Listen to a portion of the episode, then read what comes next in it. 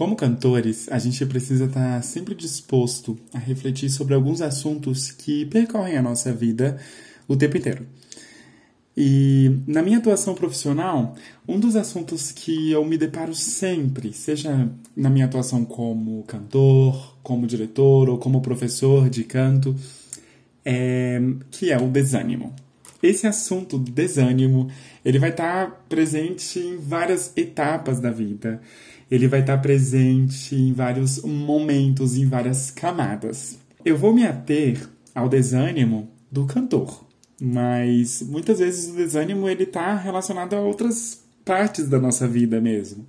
Quando a gente se desanima no relacionamento, isso rebate no nosso canto. Quando a gente se desanima no trabalho, quando a gente trata o hobby, o, o canto como hobby, a gente isso bate no nosso canto. Quando a gente desanima, etc, etc, isso vai rebater no nosso canto. Então, o desânimo como eu vou, vou tratar isso bem para o cantor. Porque o desânimo, ele trava a gente. Travar-se significa autodestruição. É quando você não estuda e arranja uma justificativa autodestrutiva para não estudar.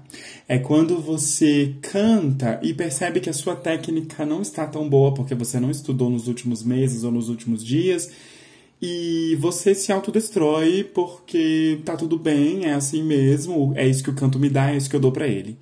Então é muito importante a gente ter em mente que esse processo de autodestruição, ele só vai te fazer mal. Só vai fazer mal para o seu canto. Então, é, o desânimo que eu vou tratar, ele está seguindo essa lógica. O desânimo ele vai aparecer na vida do estudante como um professor que ele não gostou, um professor que o tratou de tal forma, um trauma que ele desenvolveu por alguma alguma, algum tipo de educação. Geralmente é um professor que quer despejar uma técnica em cima dele e não desenvolver a sua voz com o potencial que ela tem.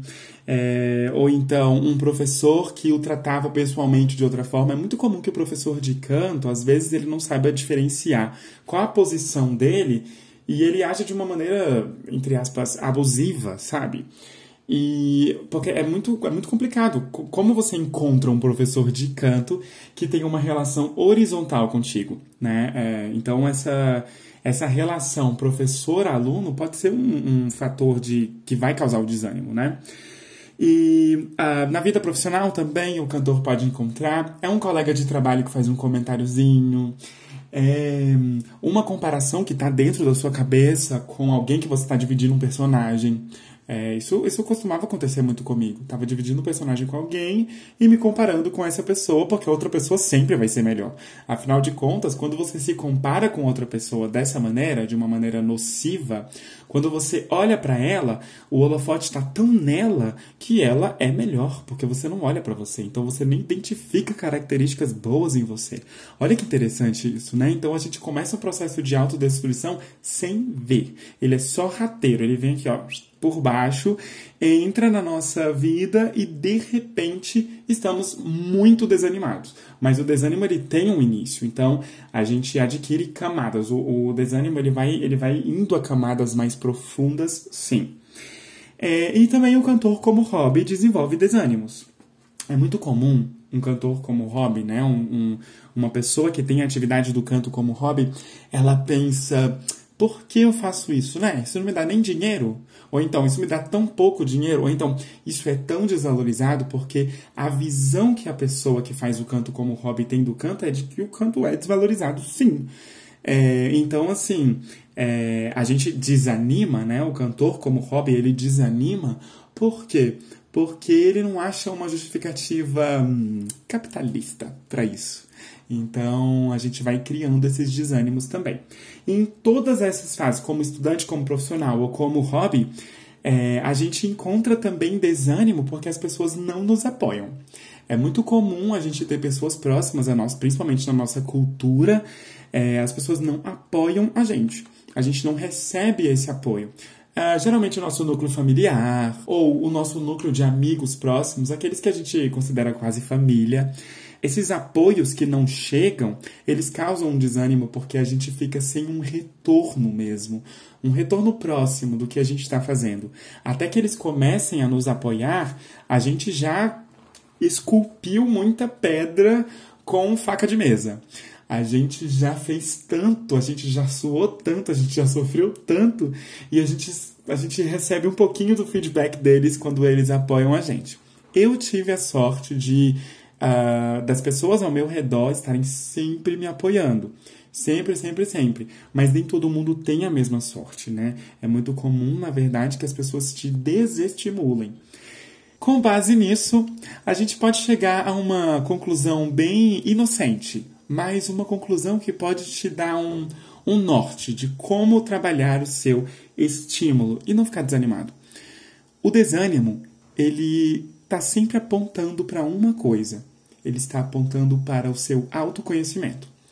Quanto mais você se conhece, mais você consegue lidar com o desânimo. A partir daqui eu vou fazer uma parada para a gente fazer uma reflexão sobre isso muito autoconhecimento. Eu não sei se esse advérbio funciona para autoconhecimento, porque autoconhecimento nunca é muito e autoconhecimento nunca é pouco. O autoconhecimento geralmente ele está ligado a uma ideia de ritmo. Quando a gente se conhece, quando a gente está na busca pelo autoconhecimento, ou quando a gente não está na busca pelo autoconhecimento e a gente está desleixado em relação a isso. Porque o autoconhecimento ele deve ser uma busca constante para o cantor. Uh, porque o cantor, ele não canta só com a voz dele, ele canta com ele, né? Ele é um instrumento. Então, por isso é importante que o cantor esteja numa busca constante de autoconhecimento. E por isso o desânimo, ele vai ficar alojado justamente na parte que você não conhece. Então, o autoconhecimento ele vai entender por que você se sente desanimado. Sabe uma coisa que é muito comum? O cantor que está desanimado. Eu, eu encontro muitos alunos desanimados e muitos colegas profissionais desanimados, pessoas que estão nas mesmas produções que eu. E esses desânimos que a gente vê por aí, é, as pessoas pensam em parar, as pessoas pensam em dar um tempo né, na, na, na profissão de cantor. E o mais interessante é que essa parada, esse tempo, leva as pessoas a refletirem que o que elas precisam mesmo é cantar. Então, esse cantar é o remédio para o desânimo de cantar. Então, olha só, esse, todo esse caminho que a gente entra. O que acontece é que o canto ele tra já trabalha naturalmente uma série de questões do nosso autoconhecimento. Porque no canto a gente precisa uh, se mostrar, no canto a gente precisa soltar a nossa voz. E a voz, filosoficamente falando, ela é sinônimo de opinião, né? Quando a gente fala ah, cara, você tem que ter voz, ou então fulano tem voz, ou então fulano é a nossa voz. É uma questão de opinião, é uma questão de força, de incentivo, né? E por isso a gente precisa enxergar no desânimo uma oportunidade para engatar com o nosso canto. Porque se o nosso canto nos dá voz, e nós precisamos ter essa voz, nós precisamos de espaço para ouvir essa voz, de espaço para que essa voz fale coisas produtivas e, principalmente, a gente precisa fazer as pazes com essa voz, não é verdade? Então, por isso, o desânimo que bate por causa do nosso canto, ele é um desânimo que vai nos reatar com o nosso canto. Então, da próxima vez que você se sentir desanimado, faz um resgate com seu autoconhecimento. Vê se não tem algo que você não gostaria de conhecer, que o seu corpo está dizendo para você conhecer. Uma parte do seu ego ou uma parte do seu aprendizado.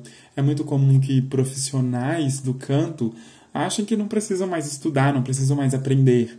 E de repente o, a cura para o seu desânimo está lá.